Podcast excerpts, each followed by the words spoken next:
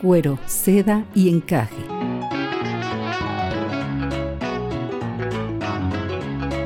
Es un diálogo entre mujeres de temas que a todas nos importan, abordados mediante cuentos y relatos comentados.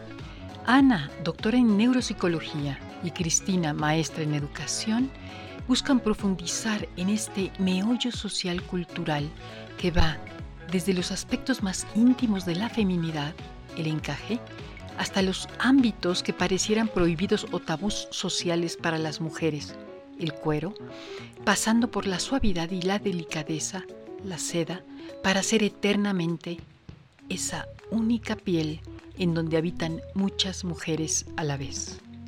Comenzamos.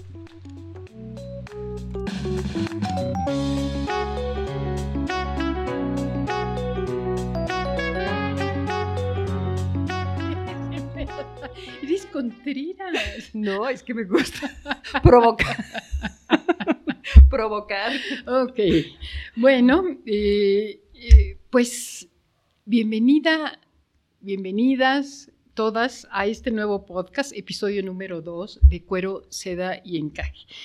Como cada semana estamos aquí. Ana, buenas tardes, ¿cómo estás? Hola, ¿qué tal?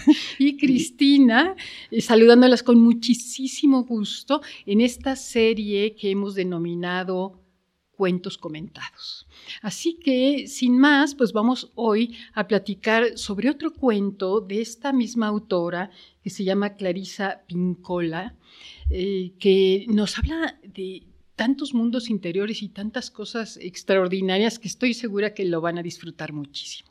Así que, Ana, no sé este, si te empiezo a contar un cuento y si después tú nos ayudas a interpretar un poco qué pasa. ¿No? Ya, ya, me estoy frotando las manos, ya, venga, venga. Bueno, pues el cuento que Clarisa nos narra en este libro, este pequeño cuento, se llama La Loba. Y sin más preámbulo lo voy a contar y ya, ya iremos sacando conclusiones juntas. El cuento dice así, hay una vieja que vive en un escondrijo del alma, que todos, carece, bueno, todos conocen pero que pocos han visto. Vive en cualquier parte, en las laderas, cerca de los pozos, en zonas de ruinas, en desiertos, en lugares viejos, en casas abandonadas. Eh, pudiera estar en la casa de tu vecina incluso. Su única tarea es recoger huesos. Huesos de todo tipo de animales, pero especialmente de huesos de lobos. Así que recorre grandes territorios, busca huesos por todos lados y los va juntando, especialmente los huesos del lobo, eh, hasta que logra armar un esqueleto completo. Cuando ya lo ha acomodado, lo ve, eh, ya completo el esqueleto en forma de lobo, y se sienta a un lado y decide qué canción va a cantar. Decide una vez, perdón, una vez que decide, pone los brazos encima del esqueleto y se pone a cantar. Los huesos, conforme va transcurriendo el canto, se van llenando de carne. De repente les crece el pelo, la cola se encorva y la criatura cobra vida. Comienza a respirar. Cuando la loba canta muy fuerte, al grado de que se oye en todas las montañas y en todos los lugares aledaños, la tierra se estremece en ese momento, el lobo abre los ojos, pega un brinco y escapa del lugar.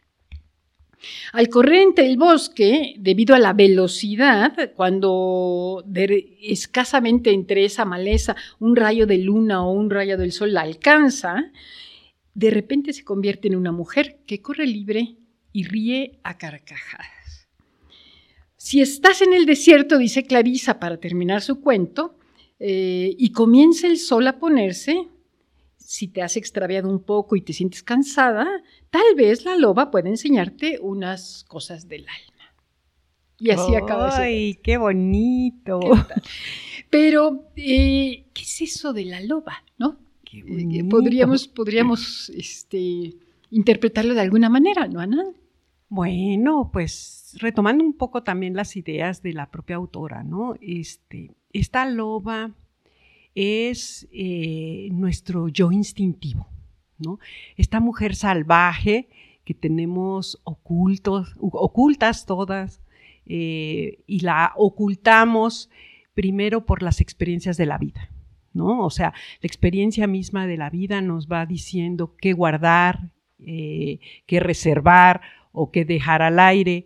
La educación nos reprime a la loba salvaje, eh, la cultura muchas veces, eh, inclusive, eh, pues como lo hemos comentado también muchas veces, la racionalización. Sí, un exceso de, intelectualización inclusive. Entonces, mientras más racional, más, digamos, analista soy, menos instintiva y eh, cuánto de la cultura actual, por ejemplo, ha, desdeñado esta idea de que la mujer es instintiva.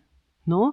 Y que tiene una intuición, una intuición muy buena, que, que de alguna manera esa intuición femenina, en, sobre todo en las últimas décadas, la hemos ido eh, desmejorando, desfigurando, desvalorizando, y que de alguna manera es la expresión de esta mujer salvaje. Oye, inclusive, bueno, te interrumpo tantito porque vamos empezando, pero ¿cuántas veces no pasa que las niñas de repente se acerca un extraño? y la niña se hace a un lado y la mamá, no, no seas arisca, este, eh, saluda, acércate. Y tú dices, algo no me late, ¿no? Ese señor está feo, no sé, no. Efectivamente, bueno, eh, de, ahí, o sea, obviamente instinto tienen hombres y mujeres, ¿no? O sea, eh, definitivamente no podemos decir que es, una virtud que solo las mujeres tienen, ¿no? Pero el instinto y, la percepción femenina del peligro o de lo adecuado o de incluso el instinto creador es diferente. ¿No? Este, y es lo que de alguna manera vamos ocultando, lo vamos domesticando y poco a poco va quedando dormido. Pero, digamos, no, no le encuentro mucha relación con esto de los huesos y el o sea, el, simbolismo, digamos, del cuento. Eh, yo sé que ancestralmente los huesos representan algo, una fuerza, ¿no? Algo indestructible, algo que perdura más allá de la carne, ¿no? Pero, ¿qué significa todo este cuento? Yo no, yo no, como que no le encuentro todavía el sentido. me intriga, ¿no? Me intriga, pero no le encuentro el sentido. Para mí, por ejemplo, los huesos, para mí los huesos son, eh, digamos, esos episodios instintivos que vas perdiendo. O sea, lo que hacías libremente, la libertad, eh, por ejemplo, voy a dar un ejemplo muy sencillo, ¿no? Acabamos de tener en un cursito de arte terapia eh, una practiquita en donde nos decían, a ver, eh, pon la mejor música que quieras este, y deja que tu, que tu cuerpo se mueva, pero no el pasito uno para acá, uno para allá, no, no, no, deja que primero reconoce qué sientes adentro, cuáles son las emociones que están dentro y en función de esa emoción, muévete ese es un hueso perdido. Claro, pero y es que también nos dicen reprime tus sentimientos, o sea, es que eh, el, que tú expreses ese sentimiento, eh, por ejemplo, en los ámbitos empresariales donde yo me he movido, eh, significaba muchas veces debilidad. Exactamente. Ah, es que eres mujer. Y tú dices, ¿qué onda? ¿Qué te pasa? A eso, a eso me refiero con la domesticación, ¿no? O sea, está domesticándose a, a mi yo salvaje. Pero, digamos, los huesos representan desde mi punto de vista, precisamente esas respuestas instintivas, perceptivas, intuitivas, que vas reprimiendo y que las vas perdiendo y que hay que irlas a buscar, porque tienen su lugar y tienen su misión en la evolución del ser humano y tienen su, em, su misión en la perspectiva del hombre proveedor, del hombre protector, el hombre que va a la casa, el hombre y la mujer creadora. O sea, en la evolución de la especie, ese instinto tiene una misión. ¿no? Y lo hemos perdido con, la culturización, ¿no? Entonces, bueno, para mí los huesos son ir a rescatar de cada una de nosotras cuál es esa parte instintiva que estoy dejando atrás, que estoy enterrando. que esa vieja loba que se esconde dentro del alma, como inicia el cuento Clarisa, si, nos viéramos nosotros, si pensáramos que está dentro de nosotros, nosotros tendríamos que salir a esos desiertos ¿no?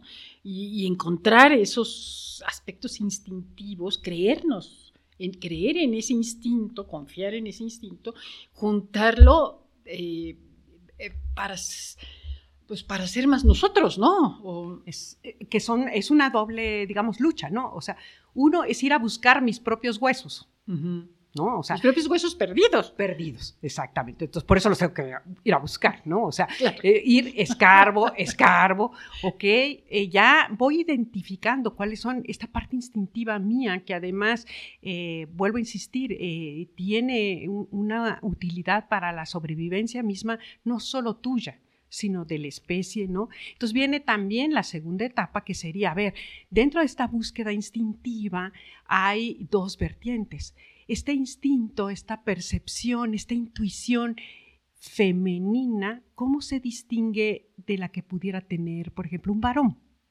Porque vuelvo a insistir, hay varones muy instintivos también, ¿no? ¿Qué le da la feminidad? ¿Sí? Cuando yo encuentro la feminidad, me topo que no estoy sola en la búsqueda de estos huesos. ¿Por qué? Porque tengo una cultura atrás femenina que me va a ayudar a buscar esos huesos. Es esta, esta, esta mujer que todo lo sabe, esta mujer que todo lo sabe es el conjunto de generaciones ah, de mujeres que vienen detrás de mí y que si te pierdes en el camino te van a decir y te van a ayudar a encontrarlo de nuevo. Sí, yo creo que por eso eh, Clarisa en su libro hace un recuento de todos los cuentos y todas las historias del mundo para traerse de todas las historias de todas las mujeres posibles ese, ese conocimiento y ponerlo en estos cuentos. Porque eh, entre la cosa que me gusta mucho de esto que estamos platicando es que estos relatos anecdóticos, ¿no? Ella misma lo dice, son el pensamiento consciente que, que traído que nos puede fortalecer a todas. Exacto. ¿No? Como compartir estas historias y estos sentimientos. Que equivale un poco en otra mitología a lo que es la esfera del dragón. ¿No? o sea, es, es, se dice, por, por, ejemplo, que toda la sabiduría transgeneracional de, de los dragones eh, lo tienen en una esfera que contiene todo el conocimiento ah, y, el poder de siglos y siglos. y que cuando un dragón muere, esa esfera es transferida a otro dragón. Ajá, Ah, bueno, eso está. pero, a ver. Entonces, bueno, es la esfera del dragón de las mujeres. Sí, sí, pero ¿cómo lo traigo a mi contexto actual? O sea, ¿cómo, cómo se, he logrado captar aquí algunas cosas, ¿no? Parece que es importante los sentimientos, o sea, el sentimiento puede ser una vía por la cual tú empieces a reconocer qué huesos te duelen, qué huesos, si, te duele es que ya lo encontraste, ¿no? este, y ahora qué hago con él, ¿no? Este, pero digamos, a, nuestro contexto, ¿cómo podríamos aplicar esto que estamos hablando? O sea, ¿qué significa realmente en mi día a día ir a buscar esos huesos y para qué? Ok, lo primero que yo me preguntaría es, ¿por qué necesito irlos a buscar? Y eso es algo que describe la autora genial. Dice, cuando te sientes que te sientes bien, pero no, este, estoy bueno, no me pasa nada, pero no sé qué tengo. Esto que los hombres no entienden, bueno, esta mujer está loca porque me hallo, está mal, no pero me no bien, me hallo, pero no me hallo. Este, eh, no me ha pasado nada en lo particular, digo, no tengo grandes dramas, pero, algo me falta, algo. me dan ganas de llorar, este, este no sé por qué. Eh, eh, bueno, esa es la crisis necesaria para ir a buscar los huesos. Exactamente, algo dentro de ti te está llamando a recuperar este instinto, a recuperar esta vida libre, esta vida salvaje, interna, que no estamos hablando de que te vuelvas hippie o que te vuelvas... No, no, es, es un proceso totalmente interno. espíritu, ¿no? Exactamente. Es un proceso interno que además mientras más eh, sabiduría tienes, más sabrías cómo acomodarlo a digamos, a la actualidad, a las exigencias de la actualidad. Es decir, cómo encontrar mi yo loba sin entrar en contradicción en la sociedad en la que vive. Claro, pero además, ¿usando qué medio? Porque el cuento lo hace a través del canto.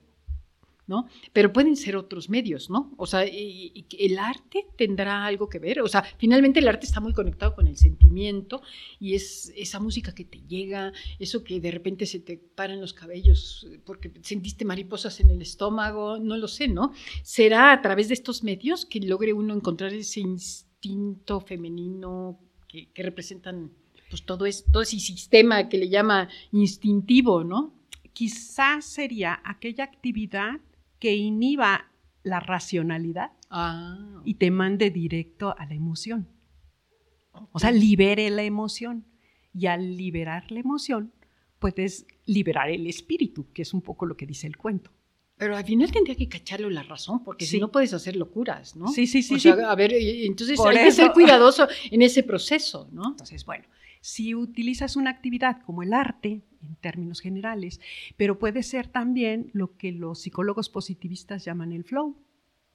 ¿No? O sea, eh, que es aquella actividad que puede ser sencillamente una manualidad, un guiso, ah, que, que, te permite eh, desconectarte del exterior, te llena eh, el tiempo, se te va la noción del tiempo y fluyes. Y por eso le llaman flow. Y generalmente creas, estás creando, ¿no? Porque cocinaste, porque cultivaste, porque algo tejiste. O sea, además tiene un proceso creativo, ¿no? Y ahí viene lo que... La mayoría de las veces. Lo que tú comentas. O sea, una cosa es el flow, dejarme ir, y el placer del momento, sin, sin percepción del tiempo, sin ver qué está pasando a los alrededores, yo estoy concentrado y estoy en plena felicidad. Eso es una cosa o sea, el placer. Pero la otra es cuando esto se convierte en emoción y entonces hasta cierto punto adquiero conciencia plena de ese, de ese momento y lo convierto en una racionalización. Eso, eso, porque de alguna manera tienes que aterrizarlo. Pero que adquiere un significado diferente. Claro, ves la vida diferente. Entonces, el mecanismo puede ser el arte eh, puede ser aquella actividad que te permite fluir, que te permite desconectarte de la racionalidad, pero tiene que tocar la emoción, tiene que convertirse en conciencia para que entonces este momento sea realmente rescatar el hueso. Sí, sí. Decían los antiguos chamanes con este, Carlos Castañeda en sus libros aquellos este, de chamanismo, que los chamanes decían que el poder se guarda a través de los sentimientos. ¿no? Entonces, el sentimiento este, tiene mucho que ver y a veces escuchamos muy poco nuestros sentimientos. A veces no nos preguntamos, o sea, todo el mundo te dice, ¿cómo estás? ¿no? Pero pocos te dicen, ¿cómo te sientes? Okay. ¿no? Y, ese sentimiento sí tiene, te habla mucho, como escuchar el cuerpo, también escuchar esos sentimientos, ¿no? Y bueno, son, son por un lado sentimientos, pero también son muchas respuestas de movimiento libre, ¿no? O sea, ese, Sin agenda. no es nada más la libertad de sentir, sino es la libertad de, de reconocer que puedo mover mi cuerpo como yo quiera, que puedo escribir eh, ciertas palabras cuando yo quiera, como yo quiera, sin, sin cánones establecidos. No tengo que ser poeta para, para expresar una emoción. No tengo que ser artista para hacer un guisado delicioso o, disfrutar una tarde con mis niños, ¿no? Este, pero ¿cómo disfruto esa tarde? de lo más cotidiano, por ejemplo, con mis niños, una tardecita en la que ellos están jugando, este, yo los estoy observando y vuelvo ese momento, un momento de reencuentro con la loba.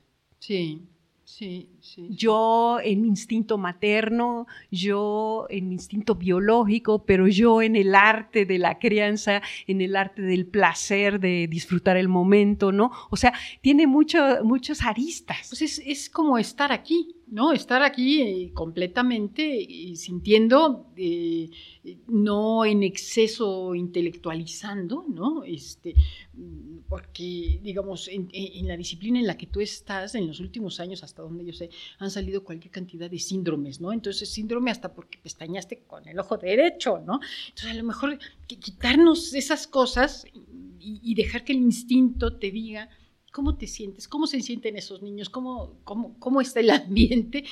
Y pues, como dices, ¿no? Y la, la, meta sería, ok, ya reconozco mis emociones, mis sentimientos, cómo me siento, mi cuerpo, mi mente, estas emociones me van a decir exactamente qué necesito.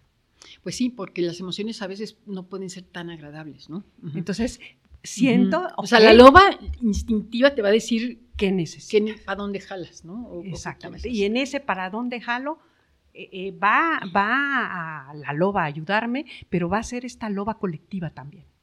O sea, eh, me va a dar mucho aliento, mucha fuerza el saber que esto que yo necesito, yo lo puedo resolver, pero este colectivo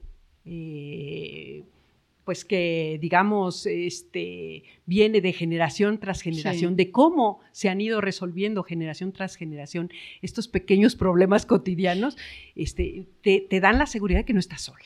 No y sobre todo sabes que de, de, es una sensación de sentirse capaz no porque dices bueno cuántas generaciones de mujeres no han pasado yo estoy aquí pasaré y vendrán otras y aquí seguimos, y seguiremos.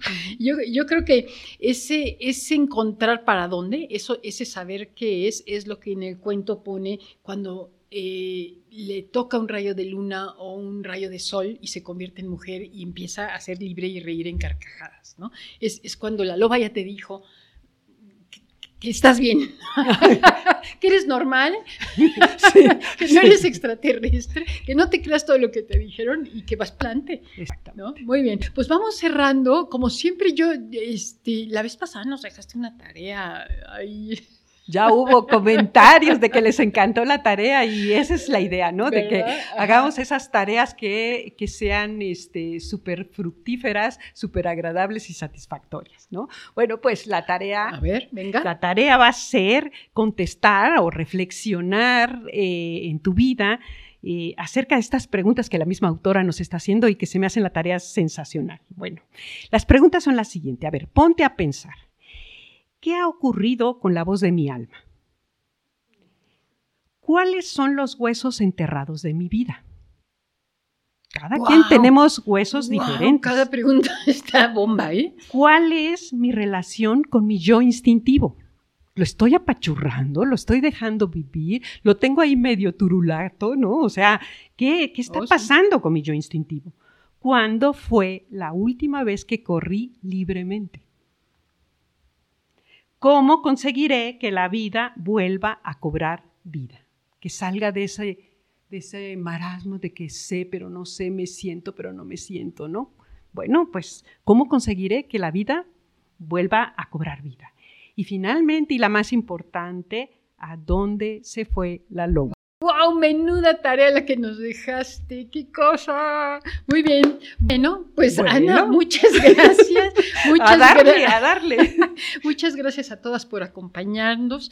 les recordamos que ya está en nuestro sitio web cuerosedaencaje.com.mx la biografía y una pequeña reseña de la introducción de este libro. Está también, este, para los que nos han preguntado, nuestras reseñas este, de trayectorias y algunos artículos de interés que estamos seguras les pueden gustar. Así que sin más, muchas gracias Ana. Igualmente. Que tengas bonita tarde, cuídate.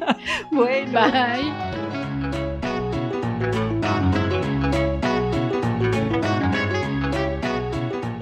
Cuero, seda y encaje